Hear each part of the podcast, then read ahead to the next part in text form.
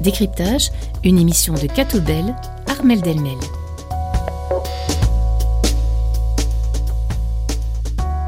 Bonjour et bienvenue dans ce nouveau décryptage. Bienvenue aussi à notre nouveau décrypteur Gaël Giraud qui nous rejoint aujourd'hui pour représenter le centre avec. Bonjour. Bonjour. Alors Gaël Giraud, vous êtes économiste, docteur en théologie et prêtre jésuite. Je ne me plante pas, c'est bien. Et en face de vous, un autre décrypteur, Benoît Bourgine, professeur de théologie à l'UC Louvain. Donc deux théologiens avec moi aujourd'hui. Bonjour Benoît. Bonjour Armel Delmen. Alors, au sommaire de cette émission, comme d'habitude, deux sujets sont sur la table. Tout d'abord, les enjeux des élections européennes et l'état actuel de la théologie chrétienne. Ensuite, votre domaine de prédilection à tous les deux. Donc, euh, en dernière partie de cette émission, nous aurons euh, vos zooms et la présentation du journal Dimanche de la semaine qui nous sera faite par Pierre Granier, secrétaire de rédaction du journal Dimanche. Alors, avant de nous lancer sur les enjeux euh, des prochaines élections, dites-nous en deux mots de quoi parleront vos zooms. Pour ma part, je parlerai d'un événement qui a lieu à l'école des sciences philosophiques et religieuses de Saint-Louis mardi prochain euh, sur l'interprétation de la Bible et du Coran. D'accord. Et de mon côté, je parlerai d'un livre que je vais publier chez Fayard en mars avec une philosophe française qui s'appelle Anna Lombert. Le titre du livre, c'est Le capital que je ne suis pas. Voilà, donc on, on, parlera de tout ça en fin d'émission. J'ai pris note. Euh, on revient là-dessus tout à l'heure. Alors, les élections européennes auront lieu le 9 juin prochain, en même temps que d'autres scrutins. Des élections qui ont euh, tout un tas d'enjeux, comme on s'en doute. La continuation du Green Deal et la nouvelle politique économique qui force la Belgique à résorber sa dette assez rapidement. On voit aussi euh, la montée de plus en plus de l'extrême droite dans différents pays européens. Alors, avant de vous lancer sur le sujet, il me semble important de rappeler, puisque nous sommes en période de prudence électorale, que nous ne sommes évidemment pas dans un débat politique, aucun de vous n'est engagé en politique, c'est bien de le préciser même pour nos auditeurs. En effet. Alors, je vous propose de faire ça euh, sujet par sujet. Il y a un sujet que j'ai pas encore euh, cité, euh, c'est l'abstention. Chez nous, le vote, il est obligatoire à partir de 18 ans. c'est pas le cas partout en Europe et en Belgique. L'enjeu est de motiver et surtout d'informer aussi les 16-17 ans qui pourront voter pour la première fois aux européennes. Donc, ça fait pas mal d'enjeux pour emmener les gens aux urnes. Alors, pour vous, est-ce que c'est une priorité d'aller voter pour les élections européennes? Benoît.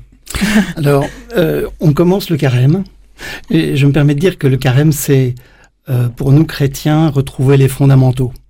Euh, retrouver le sens du don de Dieu et puis vérifier si réellement on est, on est au niveau. C'est un signe peut-être de santé de notre vie chrétienne. Les élections pour la vie démocratique, ça joue peut-être ce rôle aussi. C'est un indice de la santé.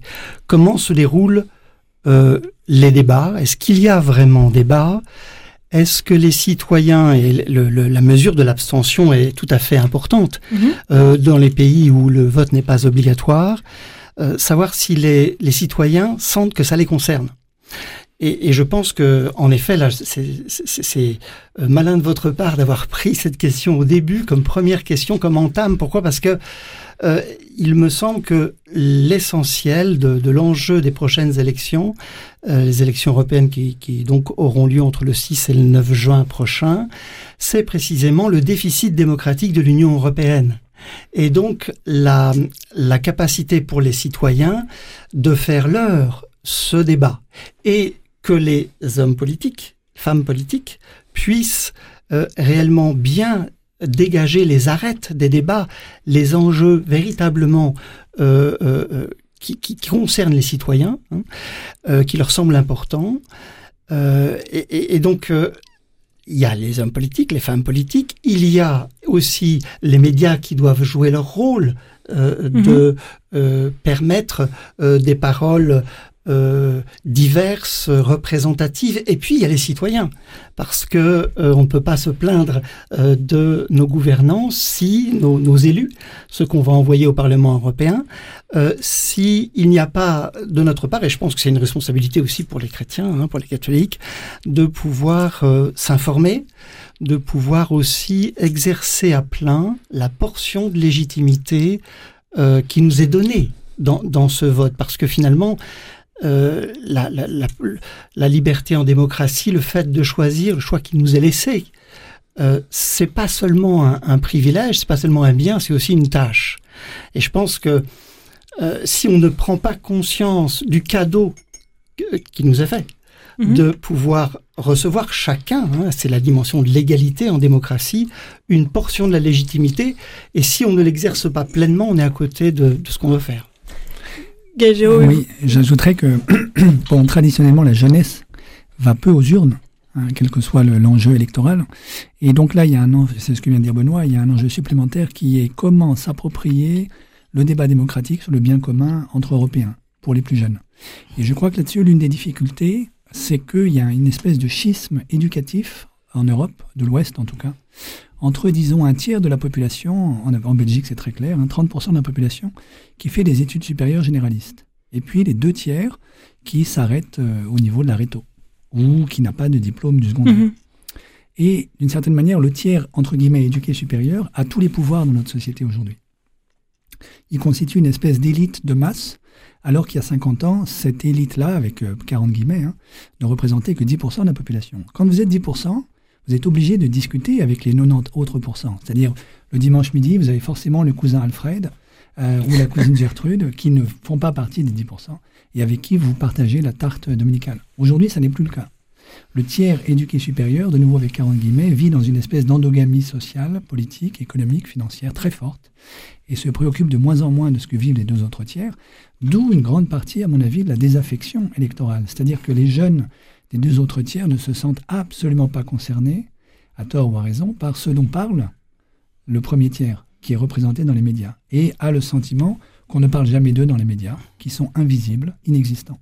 Et donc c'est là qu'il y a un travail, et, et vous le faites en fait, il y a un vrai travail de réconciliation à l'intérieur de la société, dans la scène médiatique, et c'est ce que vous mettez en scène, vous, euh, à RCF ou à Catobel, entre le tiers dit éduqué supérieur et les deux autres tiers de la population. Et alors, on parle d'être concerné, de se sentir concerné euh, par ce qui se dit et par ces élections. Est-ce que vous, vous vous sentez concerné par ces euh, élections? Oui, Grande question. Moi, je me sens très très concerné parce qu'il y y a, disons, on pourrait dire un risque, sans prendre d'engagement politique, d'une victoire, euh, disons, euh, d'une alliance PPE extrême droite qui serait capable de euh, bouleverser assez profondément, je crois, le paysage politique européen. En tout cas, ce serait une première et ça peut constituer un bouleversement profond. Benoît, vous hochez la tête? Alors oui, euh, en, en effet, je suis pleinement euh, euh, un- euh, intéressé. Je, je suis pas, je, je ne milite pour personne, je vous rassure encore une fois. Mais euh, en effet, je crois que le- l'enjeu des prochaines élections, euh, c'est par rapport à, à ce déficit démocratique. C'est-à-dire que nous sommes dans un entre-deux. Déjà, il y a une difficulté, une difficulté spécifique à ces élections. C'est que les campagnes se font euh, pays par pays. Chaque pays envoie ses députés. Et souvent, le débat euh, pour les élections européennes dans les pays respectifs se fait sur des enjeux de politique nationale. Or, quand on envoie ces euh, 705 députés européens, euh, ils ont en réalité affaire à des choses très différentes pour lesquelles ils ont été élus. Parce que les débats euh, tiennent dans les pays euh, à des horizons nationaux. Or, euh, une fois en Europe, c'est tout à fait d'autres horizons. Et alors, vous voyez tout de suite le, problème, c'est que le député, une fois envoyé au Parlement européen à Bruxelles et à Strasbourg, va-t-il défendre les intérêts de ceux qui l'ont élu ou va-t-il penser avoir en vue les intérêts de l'Europe, de l'Union européenne?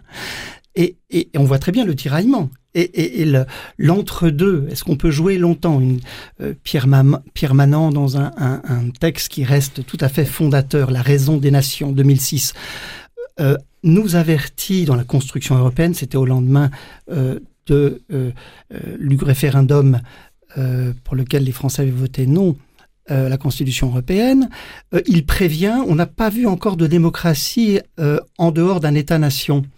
Et donc, est-ce que l'Europe est un peuple? Et donc, est-ce que euh, les institutions européennes permettent vraiment une démocratie? Et donc, là, on a un exemple très concret. Le, le- le député, la députée, qu'est-ce qu'elle cherche? Elle qui Mhm. a été élue par une portion de, de, de Belges, de Français, de, de pays, de, de Néerlandais, va-t-elle, va-t-il euh, transcender euh, les intérêts nationaux parce qu'il en va bien de, cet enjeu-là. Donc il y, a, des questions spécifiques. Et quand je parlais d'élections réellement stratégiques cette fois-ci, euh, c'est qu'en effet il faut choisir. Et je pense que sur la table il y a deux solutions. Je sais pas quelle est la bonne. Hein. Euh, on ne prend pas parti ici, hein. donc il faut pas prendre parti pour un camp ou pour l'autre. je pense qu'il y a deux orientations possibles. Une orientation qui ferait plus d'Europe pour que la souveraineté soit clairement transférée. Parce que on est dans un autre deux. L'Europe a de la souveraineté, mais pas toute la souveraineté. Mhm. Les pays sont souverains d'après les constitutions, mais ils ne sont pas tout à fait, ils ne sont plus tout à fait souverains euh, pour des tas de raisons. Et donc, il faut choisir parce que on gère l'impuissance entre temps, hein, entre euh, une souveraineté qui est un petit peu en Europe, un petit peu dans les, chaque pays respectif. Et donc, il faut choisir. Et, et je pense que c'est l'un des enjeux euh, quand on euh, un certain nombre veulent une Europe des nations.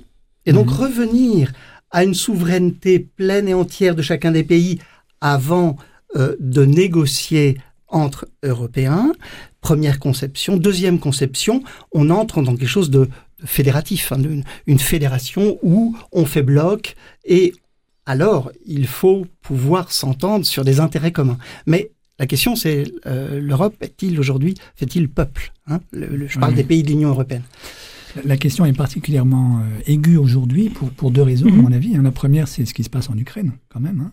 La possibilité d'une réélection de Donald Trump aux États-Unis qui, là aussi, rebattrait les cartes, euh, disons, on pourrait dire géostratégiques en Ukraine. Surtout avec ces, récentes euh, déclarations. Voilà. Et qui, éventuellement, laisserait, enfin, je veux dire, questionnerait de nouveau ce que Benoît vient de dire au niveau de la souveraineté de l'Europe. C'est-à-dire que l'Europe aurait à défendre peut-être ses frontières à l'Est euh, d'une manière complètement inédite pour elle et pour l'aventure européenne. Ça, c'est un premier point. Le deuxième, ce que vient de dire Benoît sur la trajectoire fédérale. Au fond, Jacques Delors, dont nous honorons la mémoire en ce moment, euh, avait parié sur une jambe, qui était la jambe du marché, en se disant, une fois que le marché commun sera construit, la deuxième jambe, qui est la jambe politique, celle d'une représentation politique au niveau euh, supranational viendra quasi naturellement. Pour l'instant, on voit que c'est compliqué, et c'est aussi un des enjeux de cette élection, c'est-à-dire allons-nous voter pour des partis qui vont continuer l'aventure européenne dans le sens d'une construction d'un pouvoir politique mhm. démocratique, représentatif, au niveau européen, euh, extra, supranational, ou non, ou bien allons-nous revenir dans une logique euh, d'État-nation? Alors, il y a, vous évoquez déjà plein d'enjeux, on n'a pas le temps de tous les, aborder euh, aujourd'hui malheureusement. Euh, Gaël, vous disiez tout à l'heure que le, l'extrême droite monte euh, un peu, et c'est vrai qu'on voit la montée de l'extrême droite un peu partout autour de nous, hein, en Allemagne, aux Pays-Bas, chez nous aussi. Aux dernières élections, on a assisté à une vague brune, comme on dit pour décrire le Vlaams-Belang, qui d'ailleurs n'a pas pris le pouvoir, en tout cas au fédéral, une vague d'extrême droite qui recouvrirait l'Europe avec ces élections. C'est une possibilité selon vous? En tout cas, si j'en crois les sondages, oui, techniquement, c'est faisable, surtout si euh, ces partis d'extrême droite entrent en alliance électorale avec euh, un parti comme le PPE, par exemple. En tout cas, sur le papier, ça semble faisable. Et si ça arrive, euh, quels seraient éventuellement les, les risques qui pourraient, c'est peut-être fort, trop dur les mots que je vais utiliser, mais les risques qui s'abattraient sur nous? Moi, je dirais, si vous voulez, indépendamment du débat technique, la question, c'est de quoi l'extrême droite en Europe est-elle le symptôme? Et donc, qu'est-ce qu'elle pourrait porter comme agenda, conscient ou non, si elle arrivait au pouvoir? Et j'aurais tendance à dire, et c'est sur, quoi, on travaille dans la revue en question, que l'extrême droite en Europe, elle est le symptôme d'une retribalisation de la manière dont nous, Européens, nous faisons société. D'une certaine manière, on a, on a quand même euh, quatre grandes options on pourrait dire politiques devant nous, qui sont euh, le, privé, la privatisation. Et ça a été l'agenda, on pourrait dire, très très libéral, ultra-libéral, néolibéral depuis 40 ans. Le public, et ça au fond c'est l'aventure européenne, c'est-à-dire construire des institutions publiques euh, basées sur l'état de droit et l'égalité de tous devant la loi. Le commun, qui est le partage des ressources mhm. dans la société civile, et le tribal, qui est je me, je me resserre, si vous voulez, dans ma tribu, ma tribu pouvant avoir différents visages, hein, mon quartier, ma famille, euh, ma ville, euh, bon, euh, ceux qui me ressemblent de manière plus ou moins fantasmée, et ceux qui ne sont pas dans ma tribu sont mes ennemis, et donc je leur nie tout, tout droit possible, par exemple certains migrants, voilà. Bon. Et donc, face, on pourrait dire au schisme dont j'ai parlé tout à l'heure, ce schisme éducatif entre le tiers éduqué supérieur, avec 40 guillemets, et les deux autres tiers, schisme qui est aussi devenu, je crois, un schisme euh, économique, euh, social, financier, bon, politique. Euh, disons, ceux qui souffrent, qui sont plutôt dans, les deux tiers du bas de l'échelle, si je puis dire, sont tentés, et on peut difficilement leur en faire le reproche, par la retribalisation. C'est-à-dire, comme les solidarités publiques s'affaissent, hein, le, service public est de plus en plus euh, mis à mal, aussi bien scolaire, hospitalier, sanitaire, etc., euh, eh bien, il reste les solidarités élémentaires de ma tribu, ma famille, mon clan, etc., pour survivre. Et on observe la même chose euh, dans beaucoup d'autres pays, pas simplement en Europe. Hein. C'est un thème qui a été mis en avant par un intellectuel indien qui vit en Angleterre, qui s'appelle Pankaj Mishra, dans un très beau livre, dont j'ignore s'il a été traduit en français, qui s'appelle The Age of Anger, l'âge de la colère, où développe cette thèse. Il dit au fond, les Lumières européennes avaient promis l'égalité de tous devant la loi, la prospérité, et en fait, ce qu'on a apporté, c'est des inégalités très profondes, disons des rapports nord-sud très, très, très, très déséquilibrés. Euh, et ça suscite la colère et la retribalisation d'un certain nombre de sociétés, y compris au sud. Au fond, il y a quelque chose de commun entre les classes moyennes blanches déshéritées de la Rust Belt américaine qui votent Trump, euh, certaines catégories sociales particulièrement défavorisées en Italie qui ont voté Giorgia Meloni, euh, et certains Sahéliens qui s'embauchent pour Boko Haram. Je ne veux pas du tout tout mélanger, mais la grande thèse de, de Pankaj Mishra, c'est qu'il y a commun à tout ceci une forme de colère par rapport à une promesse des Lumières qui a été trahie. Ça vous parle, Benoît? Alors, euh, j'en parlerai, oui, en, des termes vraiment très différents. Euh, je pense que ma formation plutôt juridique euh, me fait dire que la démocratie qui marche, c'est celle qui représente les intérêts de la population entière. Et là, je crois que c'est un, quelque chose qu'on a ensemble. Hein. Euh, L'ensemble de la population. Et euh, il faut absolument que les représentants écoutent les intérêts de la population. Or, euh, je pense notamment euh, euh, à Giorgia Meloni que vous venez de citer en Italie. Son élection, ça a été le fait que les dix dernières années, des gouvernements non élus sur un programme ont fonctionné pour ne pas laisser l'Italie derrière la mécanique européenne. Et donc c'est un défaut de, de représentativité. les Italiens n'étaient pas entendus de leurs intérêts et dans leurs projets. Donc je pense que l'enjeu des élections, c'est vraiment ceci. Est-ce que les citoyens peuvent penser que c'est leurs intérêts qu'on va poursuivre? Or, l'Union européenne aujourd'hui a des problèmes parce qu'il y a des gros problèmes d'opacité dans la gouvernance. Hein. Je rappelais le problème des SMS de Madame mmh. von der Leyen. Euh, nous avons des d'énormes problèmes. Il faut que l'Europe montre qu'elle défend les intérêts des citoyens. Elle ne l'a pas fait euh, euh, au cours des derniers mois. Et donc, et donc c'est ça qui doit interpeller les hommes et les femmes politiques pour indiquer dans leur message, je pense, dans, dans, la confection des programmes, dans leur discours, que c'est l'intérêt des citoyens qu'ils défendent. Euh, et donc, il me semble que c'est d'abord ça. Euh, la démocratie, c'est le pouvoir du peuple, par le peuple, pour le peuple. Et donc, le peuple a raison dans la mesure où euh, c'est à, c'est à chacun de nous, la population, mhm. de dire quel est son bien. C'est pas à des experts, c'est pas à des, à des, à des sachants, à des, à, aussi à des puissants. Parce que l'Europe a, semble-t-il, euh, tout de même des problèmes aussi du point de vue de la gestion des lobbies. Euh, des problèmes de corruption. Et donc il faut que l'Europe se réforme absolument pour qu'elle devienne et que le Parlement devienne le temple de la démocratie où les citoyens européens ont l'impression que c'est leurs intérêts. Pensons à la crise de l'agriculture, à la manière dont euh, on a tout de même euh, traiter euh, d'une manière si brutale nos agriculteurs Est-ce que c'est pas un, un, enjeu environnemental majeur d'avoir un circuit court, d'élever nos propres bêtes, pas d'importer euh, des poulets ukrainiens ou de la viande latino-américaine? Enfin, d'un point de vue environnemental, c'est pas, très, c'est pas très responsable. Donc, ce, sont ces enjeux qu'il faut traiter. Et je pense que l'important, c'est que le, les citoyens européens se sentent concernés, défendus euh, mais avec transparence par les institutions européennes. Et on en revient à se sentir concerné euh, par ces euh, élections. Alors malheureusement, euh, on va pas avoir le temps d'aborder tous les, euh, les enjeux que j'avais lancés en début de cette partie d'émission parce que on doit déjà faire une petite pause en musique si on va avoir le temps de faire tout le, le programme du jour. Donc je vous propose de faire une petite pause en musique et il me semble qu'on va écouter Morane tout de suite.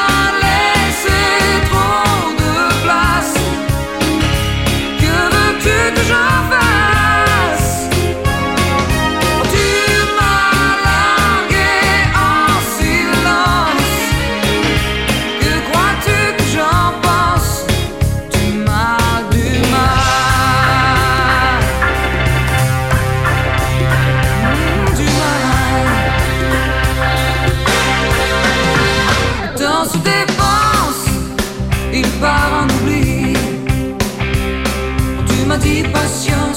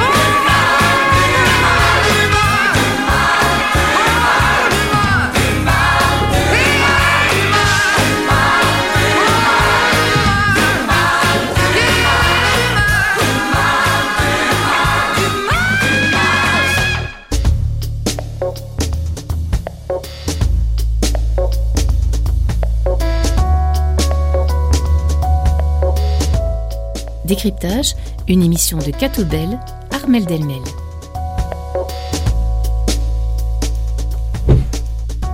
Et nous sommes de retour dans Décryptage, votre émission de Catobel sur RCF. Aujourd'hui, je reçois Benoît Bourgine et Gaël Giraud, tous deux théologiens. Et c'est justement de théologie que nous allons parler dans cette seconde partie d'émission. Quel euh, visage, je ça au pluriel, euh, à la théologie en 2024 C'est un peu la question que vous nous avez proposé de nous poser aujourd'hui. Alors justement, selon vous, euh, quels sont les visages que peut aborder la théologie aujourd'hui en 2024 alors je, je, trouve que vous avez encore fait un très très bon départ. Merci. Parce que théologie au pluriel, au sens où euh, Gaël Giraud et moi-même avons fait une thèse de théologie, donc on serait euh, tenté de se dire bon, euh, qu'est-ce qui se passe à l'université quand on parle de théologie?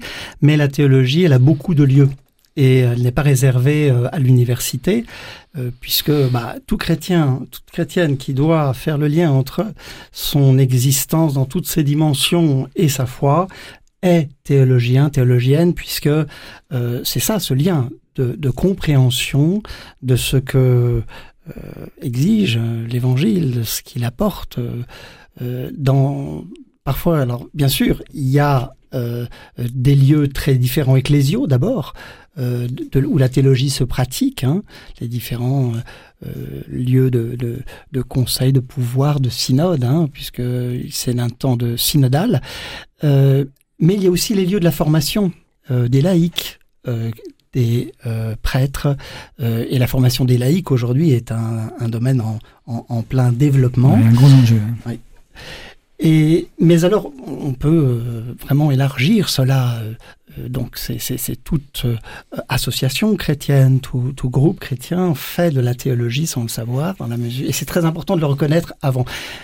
Ceci dit, évidemment avec la complexité euh, de, notre, de nos sociétés, euh, la division aussi des différents secteurs de, de, de, de, de l'économie, euh, de la politique, il est bon qu'il y ait une théologie qui se penche non seulement sur la transmission de la foi, dans son actualité, on le verra aussi toujours assurer le lien au texte et à la tradition originelle, euh, pouvoir s'adresser de manière crédible euh, dans une société qui, qui, qui, a des langages qui évoluent très très vite. Euh, et donc il y a besoin, me semble-t-il, aussi d'un travail spécifiquement théologique, intellectuel, qui puisse travailler ce rapport entre les différents langages du monde et euh, la proclamation de la foi euh, dans la continuité. Euh, et alors, je, je, vais citer un enjeu, et puis je laisserai la parole à, à Gaël, qui a d'autres, qui, qui, est assez complémentaire du point de vue de ses positionnements et de ses engagements professionnels, euh, puisque moi, j'enseigne à l'université. Euh, je dirais que du point de vue de la théologie académique aujourd'hui, au niveau euh, mondial, l'un des enjeux importants, c'est de faire en sorte que le christianisme, qui maintenant est une réalité essentiellement du Sud, euh, Afrique subsaharienne, Amérique latine, euh, Asie, il s'agit de faire en sorte que l'Europe, qui est un lieu où beaucoup de théologiens du Sud viennent se former, puisse certes accomplir sa tâche, mais surtout assister euh, les euh, continents du Sud, les églises du Sud, à acquérir leur propre capacité à former. Parce que il faut naisse une théologie africaine, il faut naisse une théologie latino-américaine, une théologie, théologie, asiatique, et donc il faut qu'il y ait une autonomie euh, progressive qui se fasse. Alors évidemment, euh, à Rome, on forme encore beaucoup de théologiens dans nos universités euh, allemandes, françaises, belges, euh, anglaises, italiennes. On forme beaucoup de théologiens du Sud, euh, mais je pense que l'un des, des priorités réellement, c'est de décentraliser pour relocaliser les formations, qu'elles soient réellement euh, une théologie d'Africains pour les Africains, une théologie euh, d'Asie pour les, euh, les Asiatiques, pour, Mhm. mmh. etc. Alors, Yeah. je suis entièrement d'accord. En même temps, elles existent déjà, ces différentes théologies continentales. hein. Mais c'est vrai que le- la question, c'est comment les aider à s'autonomiser. je, je dirais aussi que du point de vue de la théologie du Nord, disons sur le bassin nord de l'océan Atlantique, euh, Europe et États-Unis, il y a, il y a quelques enjeux qui nous sont propres à nous, qui sont, on pourrait dire, dans, dans un premier temps, la théologie féministe, euh, liée au fait que, pour la première fois dans l'histoire de l'humanité, les femmes en Occident aujourd'hui sont en moyenne plus diplômées que les hommes. Une grande nouveauté, une grande première. Tout le monde n'en est pas conscient, mais voilà. Alors il y a une petite résistance Mhm. inconsciente d'un certain nombre d'hommes qui sentent ça et qui sentent qu'ils vont perdre le pouvoir. Mais bon, voilà. Et donc la question, c'est comment est-ce que la théologie euh, pense euh, au regard du mystère de Dieu euh, ce phénomène nouveau et l'honore et honore les femmes à leur juste place, à la fois comme citoyennes, comme théologiennes, comme membres de l'Église, comme chrétiennes, etc. Là, il y a un gros gros enjeu. Deuxième gros enjeu, à mon avis, c'est la crise écologique. Euh, le pape François euh, a publié des textes absolument fondamentaux sur cette question. hein. Évidemment, l'encyclique Laudato Si en 2015, mais aussi l'exhortation apostolique Querida Amazonia, après le synode de l'Amazonie. Euh, Fratelli Tutti, qui au fond est le prolongement de Laudato Si, et puis Laudate Deum plus récemment.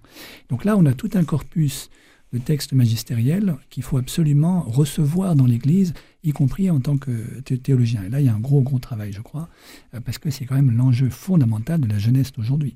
Si nous, chrétiens, nous passons à côté du défi écologique, nous devenons, à mon sens, non pertinents pour les jeunes, parce que c'est leur question existentielle. Il y a un troisième défi pour nous, qui lui vaut aussi pour le Sud cette fois-ci, pour autant. Alors la, la question écologique vaut aussi pour le Sud, évidemment. hein. Donc au- autre gros enjeu qui vaut pour le Nord comme pour le Sud, c'est le dialogue œcuménique. Mhm. Donc on a eu une déclaration commune en 1999 entre luthériens et catholiques. On a eu le groupe des Dombes qui a fait un travail remarquable. Donc on sait aujourd'hui que du point de vue, on pourrait dire, de la théologie dogmatique, plus rien de fondamental, de substantiel ne nous sépare entre catholiques et luthériens, disons. Il y a encore un énorme travail à faire avec l'orthodoxie, le monde oriental, et avec la nébuleuse, euh, disons, protestante, non luthérienne et non réformée. Là, il y a un enjeu absolument phénoménal. Et puis, dernier point, et Benoît vient d'y faire allusion très discrètement, c'est la synodalité. Le pape François a lancé un synode sur la synodalité. Je crois que ce qu'il essaye de faire, c'est absolument euh, fondamental pour l'Église catholique, en tout cas. C'est au fond de fermer le chapitre qui a été ouvert avec la réforme grégorienne au XIe siècle. La réforme grégorienne au XIe siècle a construit l'Église comme une espèce d'État euh, avec un, un droit international, avec, on pourrait dire, une classe de hauts fonctionnaires internationaux, qui est le clergé, etc. Et avec une structure hiérarchique euh, qui, qui, au fond, reflétait une certaine ecclésiologie, voilà, une certaine théologie de l'Église, on pourrait dire. Ce que le pape François essaye d'inaugurer et de rendre possible, c'est ce qu'il appelle, lui, l'Église comme hôpital de campagne, c'est-à-dire au service d'une société où il y a des gens, des hommes et des femmes qui souffrent, et au service de celles et de ceux qui souffrent, voilà, qui est une église différente, une église pauvre avec les pauvres, pour dire, voilà. Alors, vous nous avez euh, parlé de théologie continentale, euh, enfin pour les Africains, les Asiatiques, de théologie féministe, de théologie euh, écologique, avec euh, le dialogue œcuménique aussi et la synodalité. Donc, c'est un gros résumé euh, de ce que vous venez de nous raconter. hein. Euh, Est-ce que parmi ces orientations, il y en a peut-être d'autres aussi euh, qui euh, que, que j'ignore? Est-ce qu'il y en a qui ont peut-être plus d'avenir que d'autres? Certaines qui sont peut-être plus importantes à pousser que d'autres? Je crois que celles que viennent de citer Gaël Giraud euh, sont toutes euh, euh, d'actualité et toutes urgentes. Donc c'est difficile de, de mettre euh, des priorités. Il y en a en tout cas aussi de plus fondamentales, c'est-à-dire qui vont euh, en réalité aux tâches de la théologie de toujours. Je pense euh, d'une part, euh, du point de vue du rapport entre exégèse et théologie, parce que euh, il y a une production euh, vraiment euh, euh, splendide, euh, très abondante de d'études sur la Bible, qui parfois quittent le lieu ecclésial pour les facultés de lettres, d'archéologie ou d'histoire. Là, il y a un enjeu très important pour que la lecture savante des Écritures, de la Mhm. Bible, puisse vraiment bénéficier à la lecture croyante. Et il y a un enjeu que les théologiens se saisissent de cette recherche biblique pour en faire fructifier les communautés. Il y a un travail euh, énorme là. Euh, par ailleurs, je dirais qu'il y a, et grâce à l'insertion de la faculté de théologie de Louvain-la-Neuve dans une université complète, on en est tout à fait conscient, euh, la théologie euh, aide la communauté chrétienne à être toujours euh, en dialogue étroit avec l'avancée des sciences naturelles, l'avancée des sciences sociales. Et donc, euh, il s'agit de tenir là un dialogue rigoureux, exigeant, euh, pour que euh, notre manière de concevoir la foi ne soit pas en retard d'une guerre par rapport Mhm. à l'état des connaissances euh, scientifiques, sociales ou autres. Euh, Gaël Giraud vient de citer euh, le dialogue œcuménique, euh, donc je suis dans le groupe des dons, ben, un, texte vient d'être publié sur la catholicité, qui est mhm. d'une grande, grande qualité, d'une grande euh, densité. Je crois que c'est tout à fait impératif de pouvoir mettre au centre le dialogue œcuménique. Et si je, je dois dire une dernière chose, là encore en faisant allusion à ce que vient de dire à propos de la synodalité Gaël Giraud, c'est, moi je me rappelle que je crois que c'est un grand enjeu des années à venir, euh, je me rappelle que les premiers mots du pape François lors de sa prise de fonction, euh, c'était de se considérer comme évêque de Rome.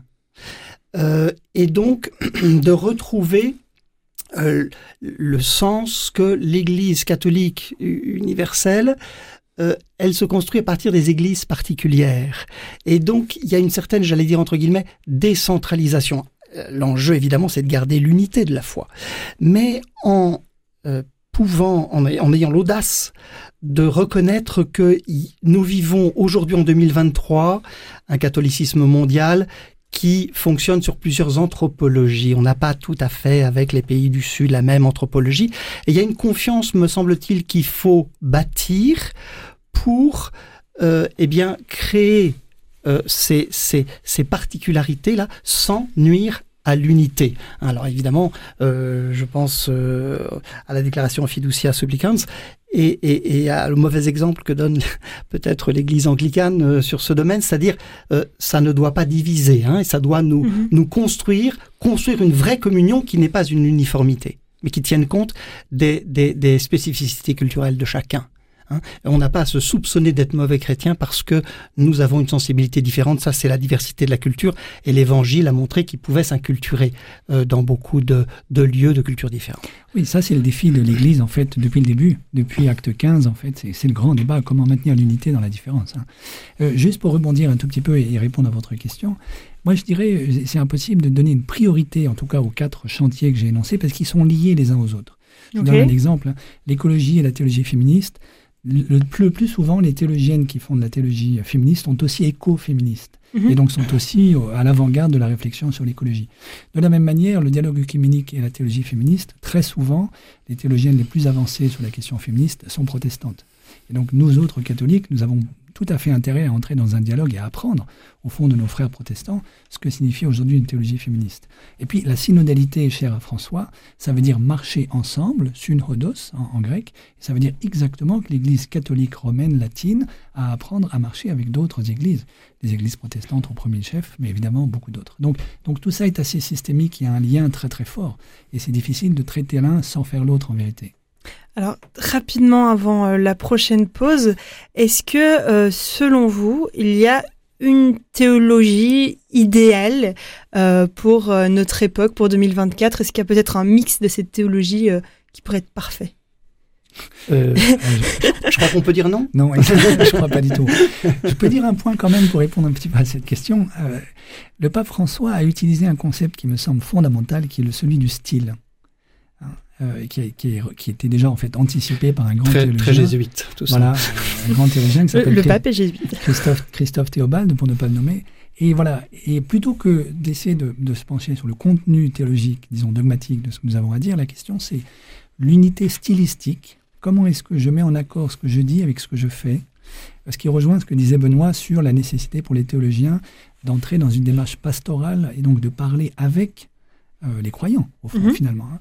Et donc là, il y a une question d'unité, euh, de la manière de faire et de ce qu'on dit, etc., et de la manière dont on le dit, qui est une unité, on peut dire, stylistique, pas au sens d'une esthétisation de la foi, mais au sens où, finalement, quand je m'exprime et quand je vis, je donne un certain style à mon existence et à la théologie que je professe et que je vis, euh, de manière expérientielle, si je puis dire. Voilà. Et ça, c'est un enjeu fondamental sur lequel le pape François insiste beaucoup. Et puis, le théologien que je nommais, Christophe Théobald. Alors, on pourrait dire une théologie d'aujourd'hui, elle doit être stylistiquement unifiée. Vous voyez D'accord. Ça donne un peu euh, de quoi penser et réfléchir aussi. Euh, comment on, croit et comment on pense à tout ça. je vous propose de faire une nouvelle pause en musique, puis on se retrouve juste après pour vos zooms.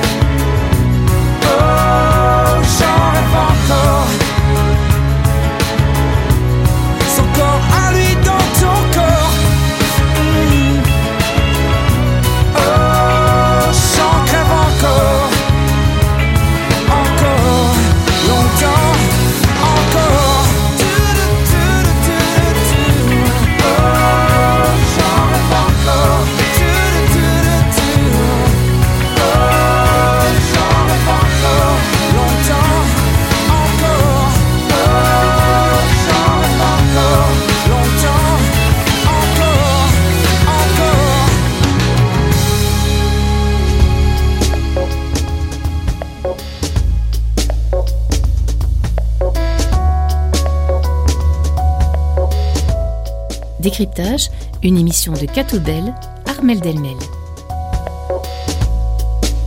Et nous revoilà pour cette dernière partie de décryptage. Toujours avec moi en studio Gaël Giraud, économiste, docteur en théologie et prêtre jésuite, et Benoît Bourgine, professeur de théologie à l'UC Louvain.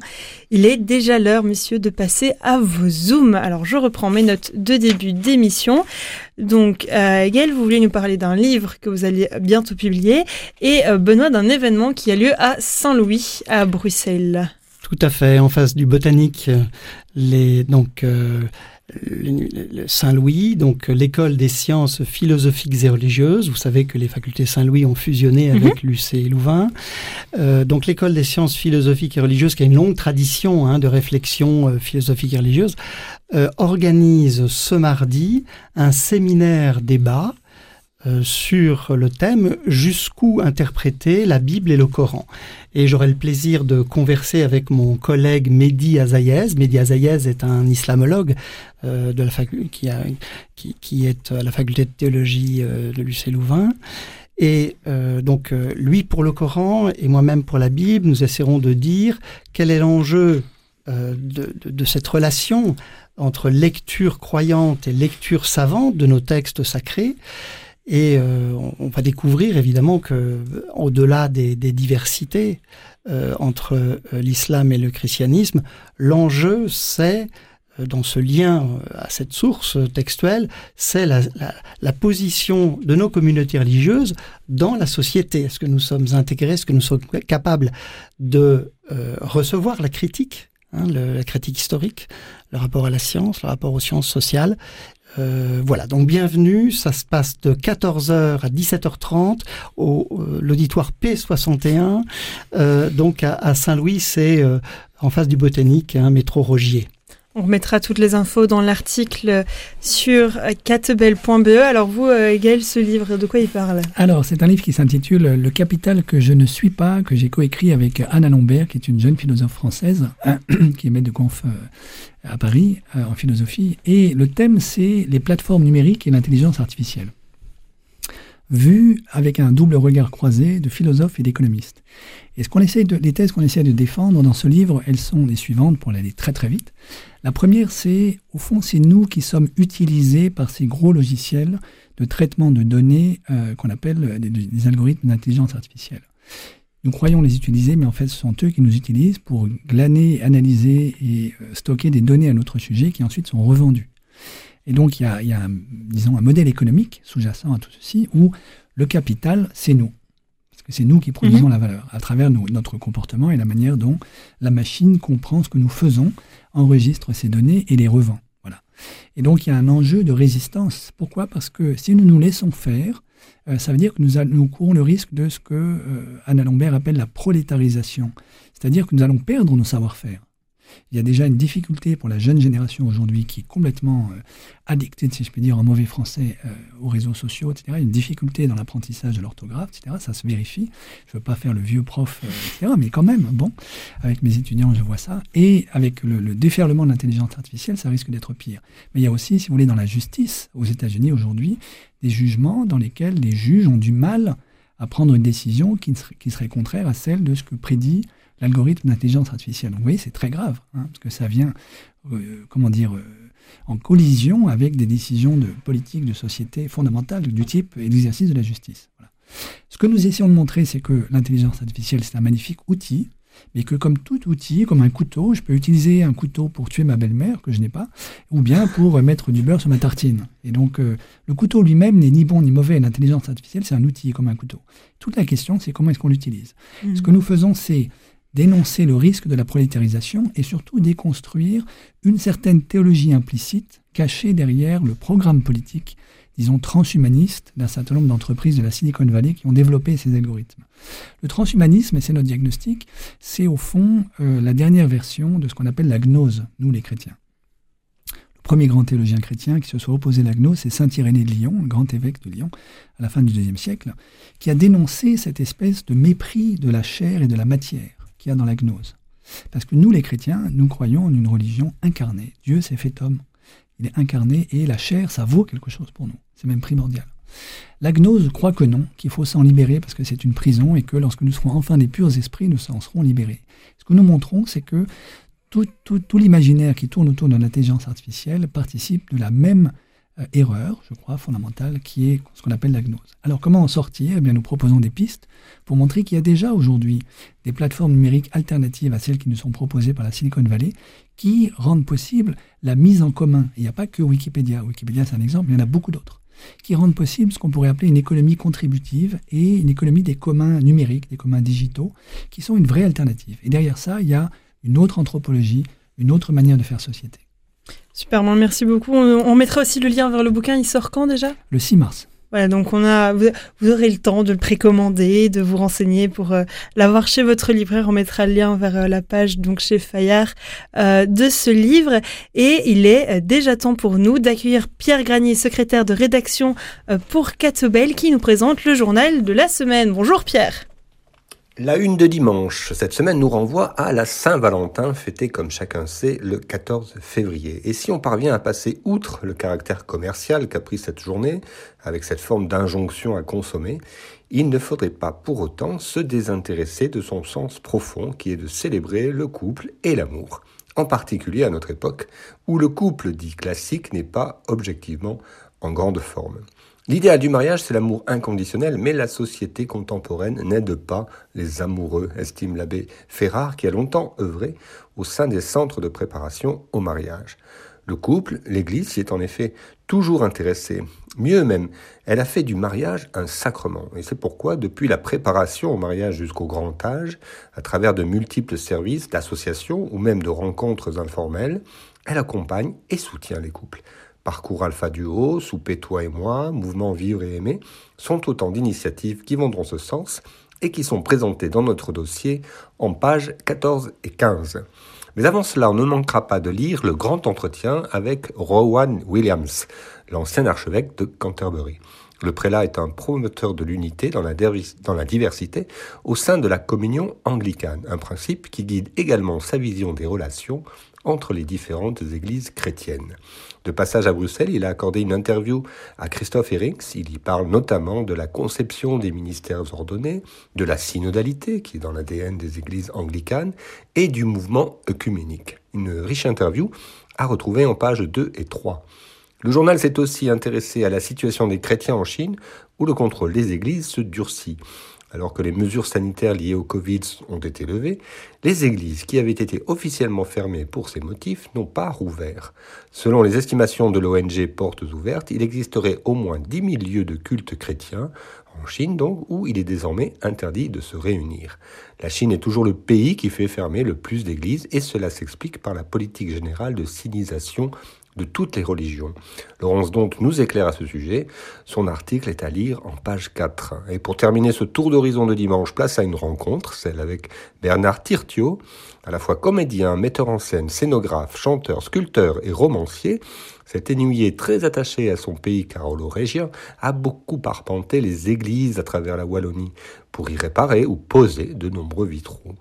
La lumière est devenue mon véhicule et mon viatique, et ma couleur préférée est le rouge, confie-t-il à Angélique Tasio. Son article est à lire en page 7. Voilà pour cette semaine. Merci Pierre pour cette présentation donc, du journal dimanche de la semaine. Et euh, merci aussi à, vous, euh, Benoît et Gaël, de nous avoir rejoints aujourd'hui, de nous avoir donné votre éclairage sur ce sujet. Merci à vous. Merci Armel, merci Gaël. Et on se dit euh, à bientôt pour un nouveau décryptage. Oui, volontiers. Au revoir. À bientôt, merci aussi euh, à vous, chers auditeurs, de nous avoir suivis une fois de plus. Cette émission est à retrouver en podcast sur euh, toute une série de plateformes ainsi que sur le site de catobel.be et sur rcf.fr. À bientôt.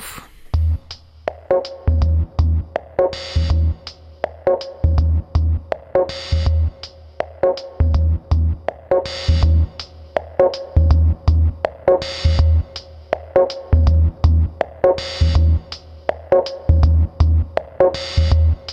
Thank